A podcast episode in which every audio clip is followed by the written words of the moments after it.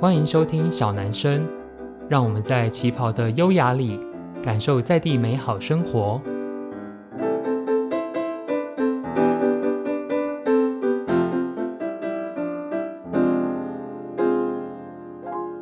Hello，大家好，欢迎收听小男生小老板的台南生活，我是锦源兴小老板子欣。今天呢，延续我们之前关于给屌街区的主题，请了一个非常重要，在我们街区里面非常珍贵的一位老师傅哦。之前有提到，其实大家对给屌的了解可能有，例如说像吃的是阳澄油鸡，那可能买东西有绣花鞋，甚至现在年轻人知道这边有很多的古着店。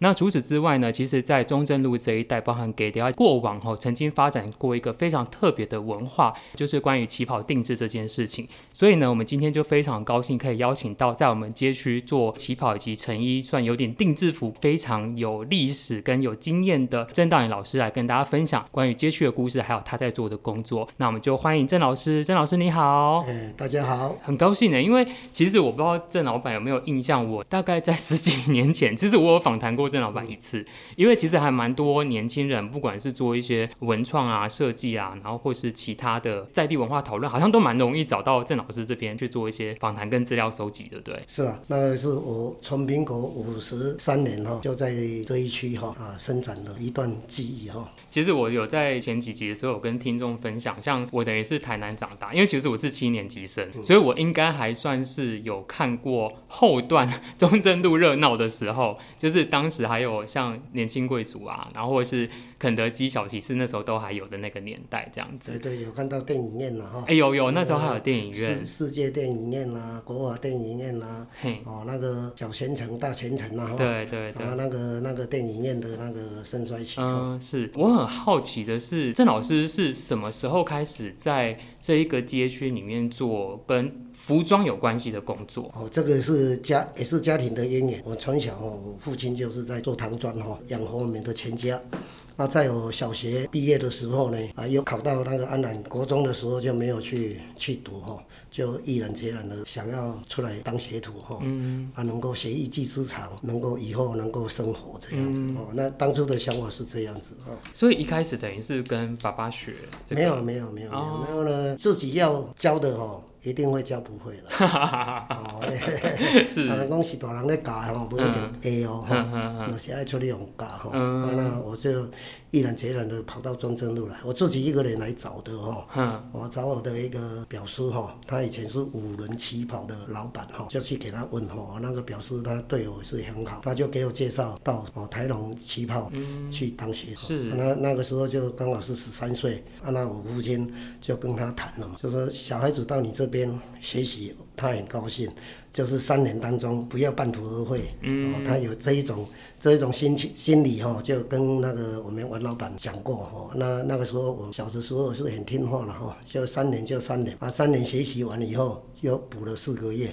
嗯，哦，那个是专业化。以前是输书的时候就是能够以剑记仇，那我们就是要感恩那三年当中呢，有休休息啊，有放假啊。过年了吼，那那个时候刚好补了四个月，所以说我们当学徒的时候，能讲三当四个月，三当四个月就是安尼来。嗯，我就是四个月就是报恩哦，就那个时候就是以月计酬，一个月就八百块啊。嗯，哦，那如果是计件的话，可以赚到两三千块啊，是这样子。嗯，啊，那就是这个就是给他一个答谢书功能。就是这样子，嗯，了解。我记得以前台湾的文化好像都是要三年四个月出塞，是这样子，对不对？对，那本来就是三年嘛。哦，那四四个月就是能够报答师恩吼，啊，底下架底下捆底下大。嗯，啊，那个四个月就是要报答他这三年当中给你的照顾。是是是，所以才有这个四个月。了解，因为以前那个时候，我我自己回去回推敲，因为像我们家是做布的嘛，嗯嗯，那最早也是我阿昼那时候在日治时期，一九二三年时候在。神农街那边开染坊，可是坦白说，我们大概到九零年代、两千年就经营的很不好。嗯、那我自己回去，就是我回推这件事情，其实发现它跟台湾的成衣业跟国际市场其实是很有关系的。嗯、像我有发现说，应该说在一些史料里面会看到，过往给屌这一区好像有一个有点像是定制服的聚落。我这样认知有正确吗？就是以前这边好像很多在帮人家做衣衣服的，对，对不对？那那个定做哈，以前那个早期哈，那个布专是很兴旺，嗯、那布专就是很多嘛。那个什么菜市场哦，那个西门市场哈，就是大菜旗哦，那边就有很多布专哈。那中正路有金枪啦、福林啦，几啊间布庄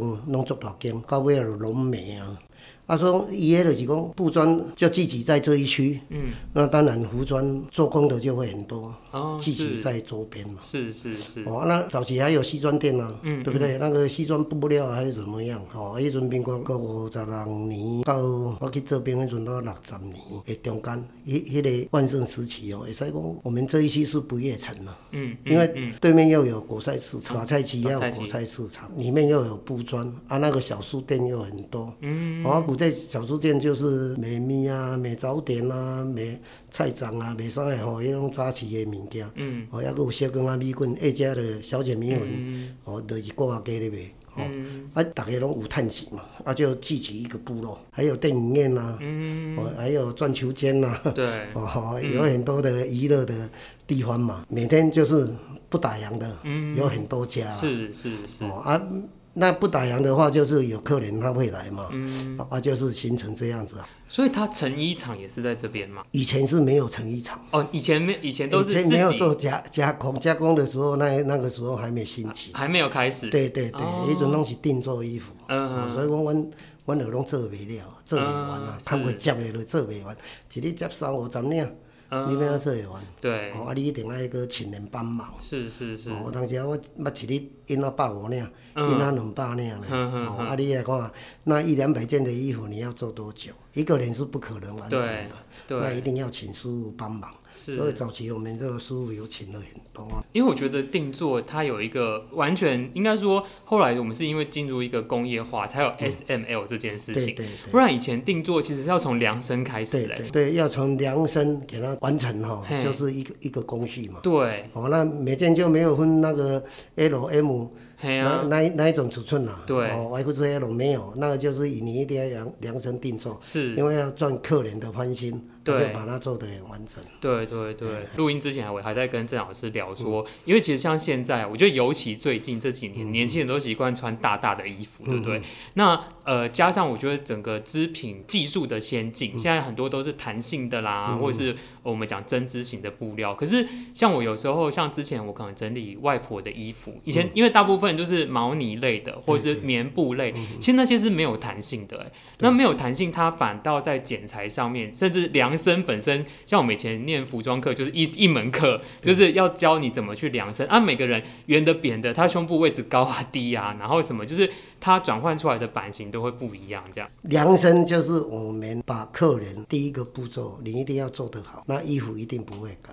嗯，那量身是有技巧的，也是要有经验的。嗯、是因为女人的胸围，每个人不一定的大小。嗯，腰围不一定得大小，腹围不一定都大小，臀围不一定都大小，所以说这一种是一种技巧。嗯，因为你要把平面变成立体，对，那里面就是有工序。是，哦，像我们起跑就是把平面要变成立体，要变成圆桌哈，嗯，那是一种技巧，也是一种经验。嗯嗯嗯。哦，所以说我有去教课的话，我们就会跟啊那个学习的老师哦，或是学生啊，他们讲，量身是第一个步骤。是。我们起身哦，要再讲做衣服的话，就是你布料拿过来的时候，它的厚薄也是有关系。对，再来就是你要换的缝份，对，要换的分量，松份，那个就是松份哈，也是也是靠要靠你的经验。对，哦，因因为它有弹性没有弹性嘛，啊，它要穿合身或是要穿松一点。那是有一种技巧，是。啊，这一种技巧不是说我现在给你们讲，你们就会，对，那一定要有一种经验，嗯，这个经验的独得就是你要你就是慢慢慢慢的深入以后，才有办法去完成了一件很漂亮的衣服。所以早期的时候是大家应该说客人他们会剪布来店里说他要做衣服，对，可是有的客人他也不知道。他因为我觉得一般人他应该没有概念，他今天要做这个，他要几尺这件事，嗯、或者因为他幅宽也都不一样嘛。嗯、那过往的那个就是在可能在五六零年代的时候，嗯、那时候是怎么样开始做这件事情？它的来龙去脉是什么？我跟你讲，因为布专哈，他们那个店员哦，他们在那边做久的话，就会知道哎，你的要穿多长啊？你的袖子要穿多长？那个布料要剪多少？哦，那个老板他们会教他们，嗯，啊，去把它完成那个布料的啊长短的剪断啊。对对，对。啊，他们拿到店里来，他们要做什么衣服，跟师傅他们讲的话，已经他们有一种沟通，布料够不够，量一下啊，你剪基础啊，像是客人拿布料给我做，我就要先给他量一下啊，你要做多长？你要做什么衣服？就是我们要跟他沟通啊。那个时候就是店员他们也有有经验，啊，他们如果不知道，他们也会打电话啊，你在哪一家做衣服啊？啊，我们去问一下。对对。啊，你是他的老客户啊，还是怎么样？啊，以前都是老客户都很多嘛。哦，他们一打电话来，我们就知道啊，你要穿什么样的样子啊？你这块布料是怎么样啊？就能够跟他们做一个沟通，把。布料刚刚好剪完就做完一件衣服，所以以前的话是只要大家想要有新衣服，就是要进入这个流程，对不对？对呀、啊，起身我们要做衣服，一个观念就是你要做的场合是什么要穿。啊，再来就是挑布料嘛。你如果喜宴的话，要是红一点的、啊、花一点的、啊，嗯、哦，啊，平常穿的话就素一点的，嗯、哦，那、啊、你把布料拿来的时候，我们当时日的人就会给他设计。是，我设计那个样式，你要如果是场合是怎么场合的要穿的，如果旗袍就是比较简单了哈，嗯、旗袍就是以滚边啊，那个那个花扣啊为为主轴，嗯嗯嗯，啊现在就是比较有一点花样，嗯，啊花样就是一种变化，哦旗袍就是这样子，嗯，那洋装就是变化很多啊，嗯，就是翻翻啊布谷啊，哦那我们就看看目录啊，它就是能够把最好的挑出来，把它们的那个元素融合，啊这个元素加那个元素加这个元素。就融合起来一件漂亮的衣服。了解。哦，就是看看目录。嗯嗯。哦，目目录日本话叫布谷嘛。嗯，布谷。啊，就是能够这样子给他跟客人的沟通，啊，能够比较快一点的完成啊一件衣服前面的步骤。是。然后就画好样式，啊就量身，啊量身以后就是裁剪，裁剪就是制作，制作完成的话，就是请客人来啊领取这样子。啊，是是是。所以像郑老师，因为现在虽然店名是叫台历旗袍，可是不止做旗袍嘛。因为我我我我的店里就是台历时装旗袍哦，是 专门对，因为我觉得专家啦，对台历时专旗袍，原来我不是只有做只做旗袍，哎，就因为旗袍它有固定的客群，早期蒋经国时代，你那个官夫脸嘛，开会一定要穿旗袍，嗯，上班的。酒店小姐她们也要穿旗袍，舞厅的小姐要穿旗袍，对，酒家的小姐要穿旗袍，哦，那个服务员要穿旗袍，哦，那个时候是很旺盛嘛，哦，那那时候是推广国服的文化这样，哎，那是旗袍，旗袍呢，国服是民国九十六年以后，李秀当总张副总统的时候，因为要推广那个秀莲装，那没有推广完成，他就改制变成国服，我们跟大陆就一种切割，了解，哦，现在就。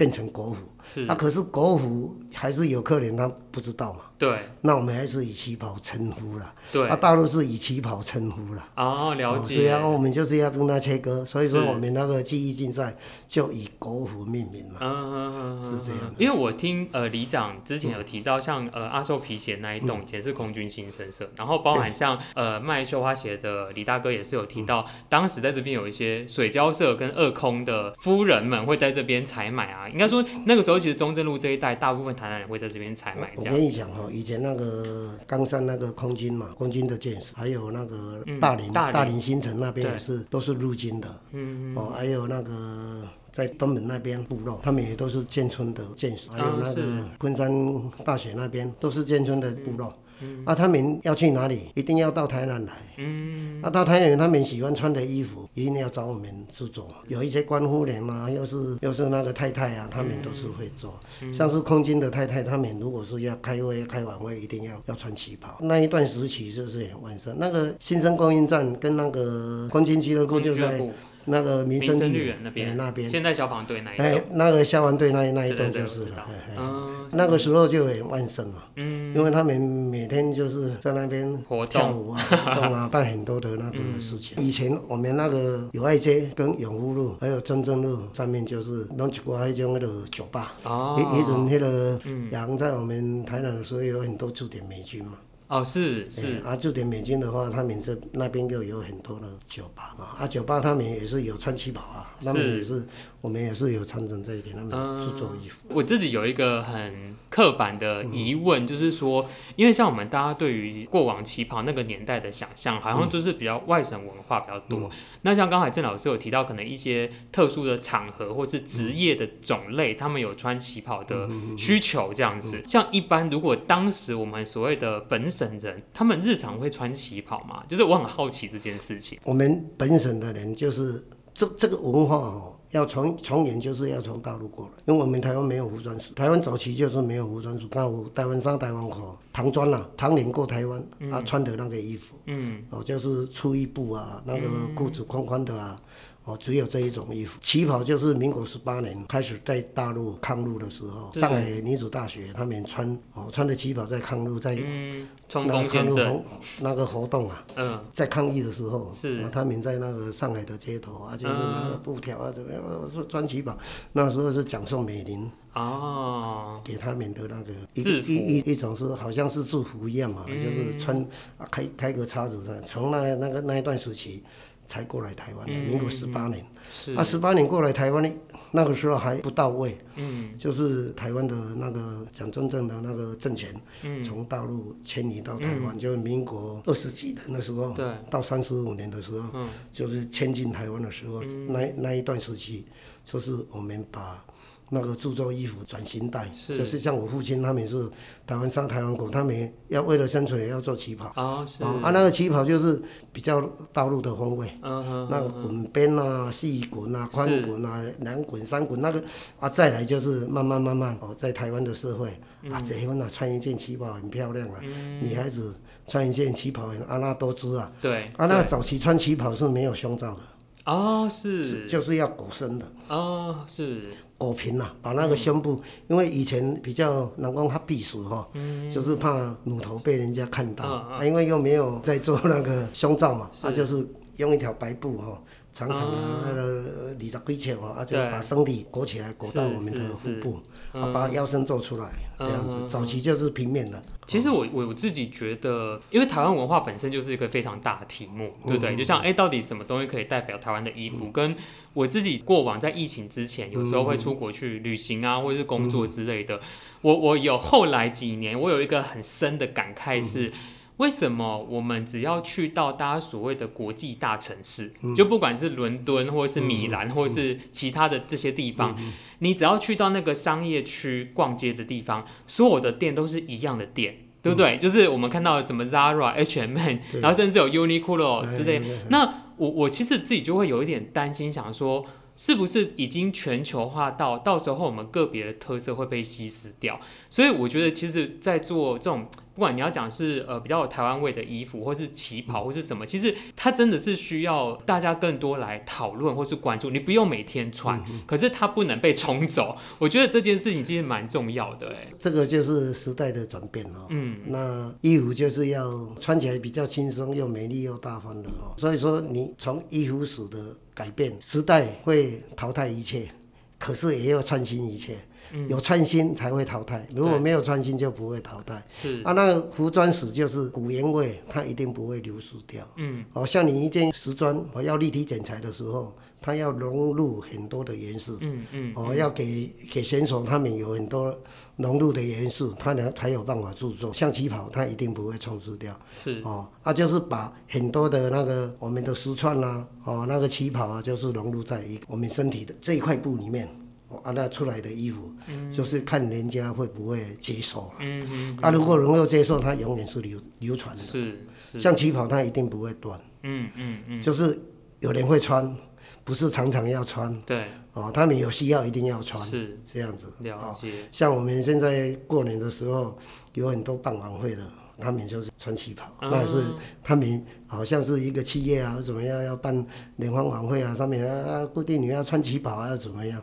哦，那那就是会兴起啊，兴起的时候你就是有生存的契约嘛，你就是有钱赚嘛，那你就好好的去把握当下每个方针，如果把握得住，你说要生活就不成问题了。嗯嗯嗯。啊，你如果把握不住，啊，就被时代摧残掉，摧残掉就没有了。像我们以后要接给谁做？没有人学习啊。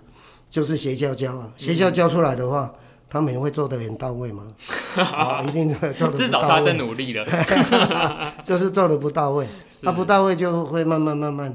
就会他们像好像阳春又又不像旗袍，又又像旗袍的样子。是是，郑老师讲起来，我反倒觉得说，因为呃，像我认识一些实践服装的朋友，嗯嗯、那我之前就有听他们该过国服这堂课，不是一堂很好过的课，已经蛮难的。可是。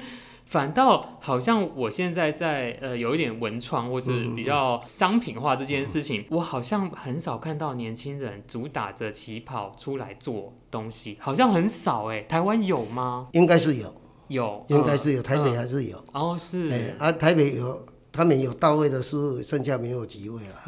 也是跟我们台南一样，哎、嗯，没有人当学徒，哪有师傅，对，对不对？啊，你要教导他们，他们又没办法刻苦耐劳，就是要蹲得住。对，啊，蹲不住嘛，住。啊，蹲得住以后出来，他还要穿越，嗯，哦，啊，那是很困难的事啊，嗯、那就是大环境会慢慢的改变了，是，哦，啊，像我们旗袍以后就变成加工业。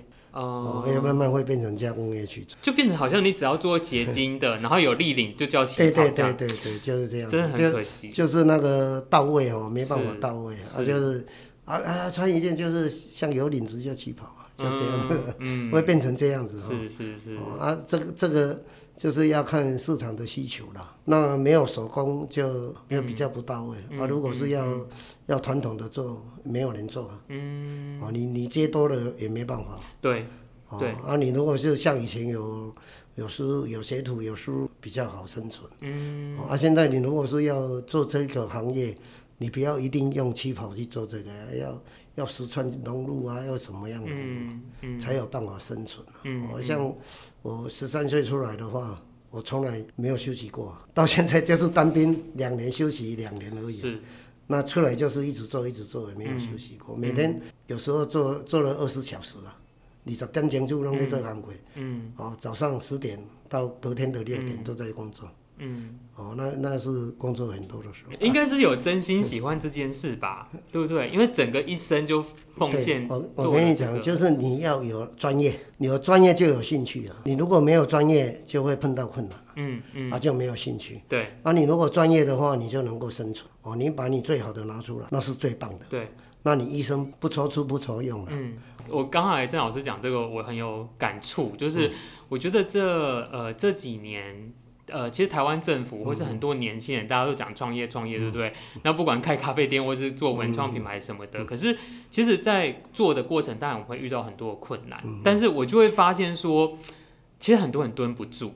或是他遇到困难之后，因为总是会有各式各样的事情，然后他如果真的没有那个热情，甚至是专业去支持他，嗯、他会很难继续往下走，然后就会放弃这样子。所以真的，我就不管做什么事情，都热情跟专业是两个非常需要的事情。创业不是那么简单了，嗯，就是你一定要有基础，你要你的本领，嗯，你不要像是泡咖啡来讲，你要开一个咖啡店，你如果没有专业的话，你泡出来的咖啡就不到位，走位的咖啡。哎，走位的咖啡哈啊，那你如果是要认真去把你的行业要做得很好的时候，你一定要有基础的功啊。是。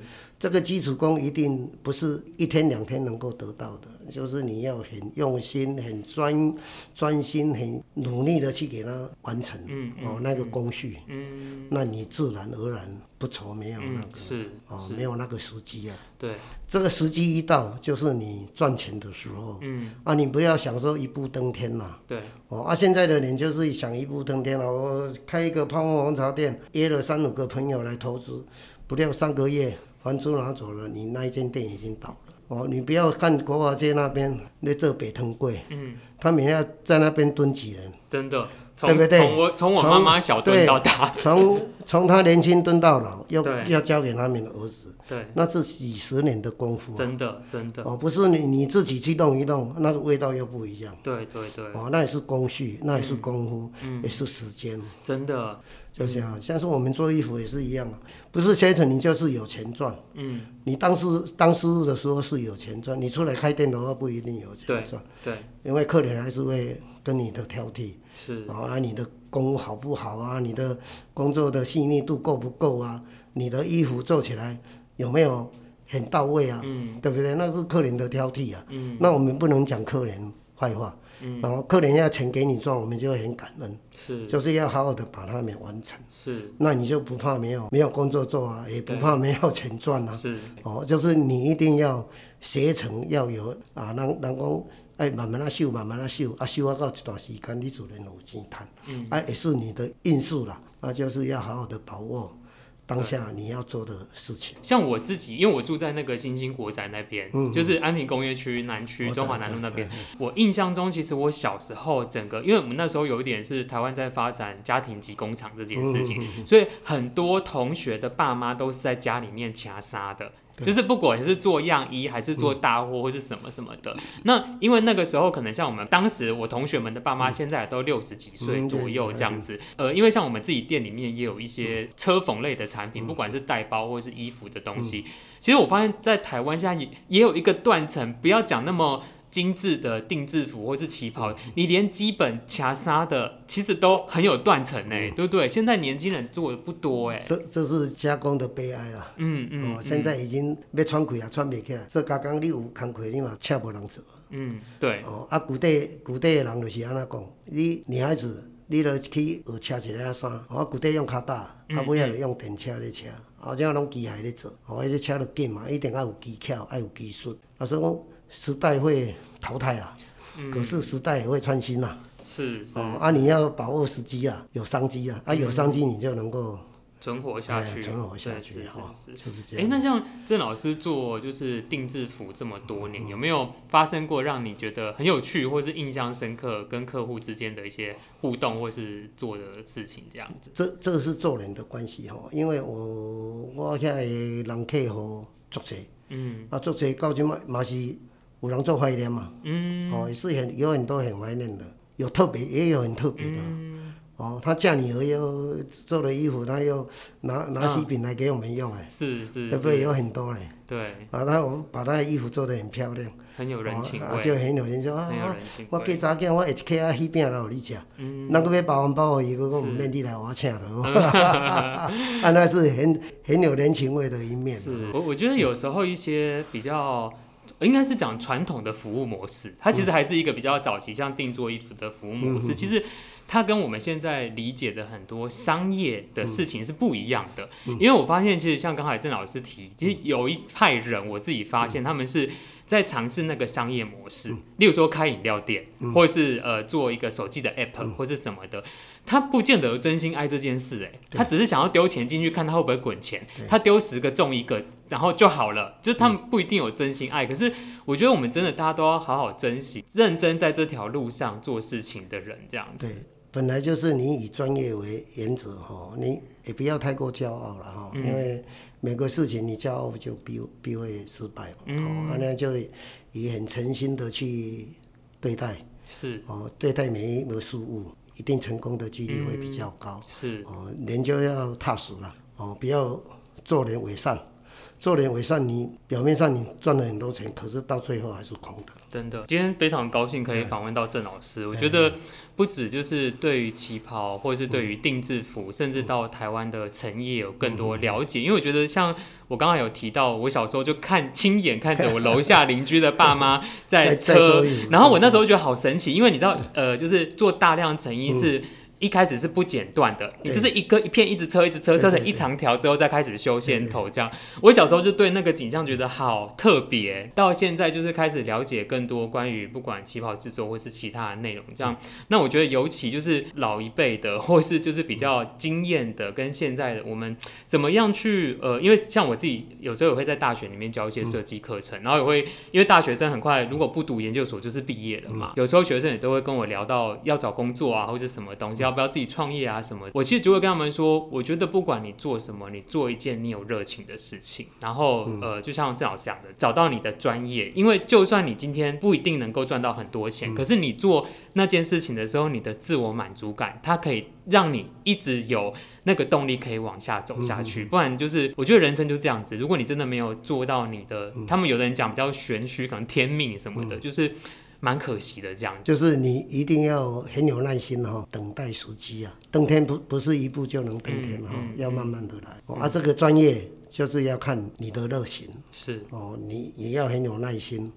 啊，去把你的专业服务出来，嗯，嗯，啊，就是要不怕辛苦，是，要要很有耐心的去完成你每一件事，人生就不愁用，不愁穿，不愁吃，嗯嗯，是这样子，好，那是我最后给各位的一个那个。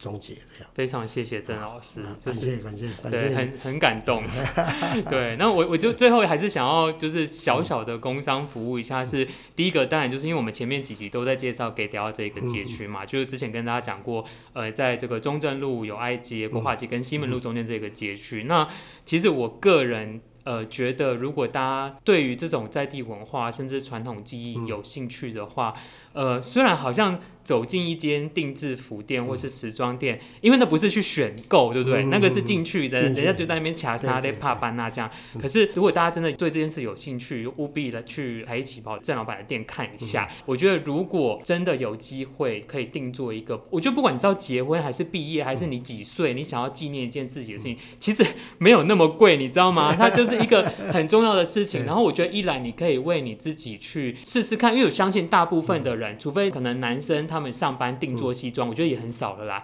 但是你真的去尝试着为自己的身形体验一次这个流程，然后拥有一件真的是国宝级老师傅的服装产品，是件非常非常有意义的事情。这样子，今天就是很高兴可以访问到郑老师。那之后我们也会在节目里面分享更多在地生活有关系的事情，欢迎大家随时锁定。那我们就在下一节 Podcast 见喽。拜拜。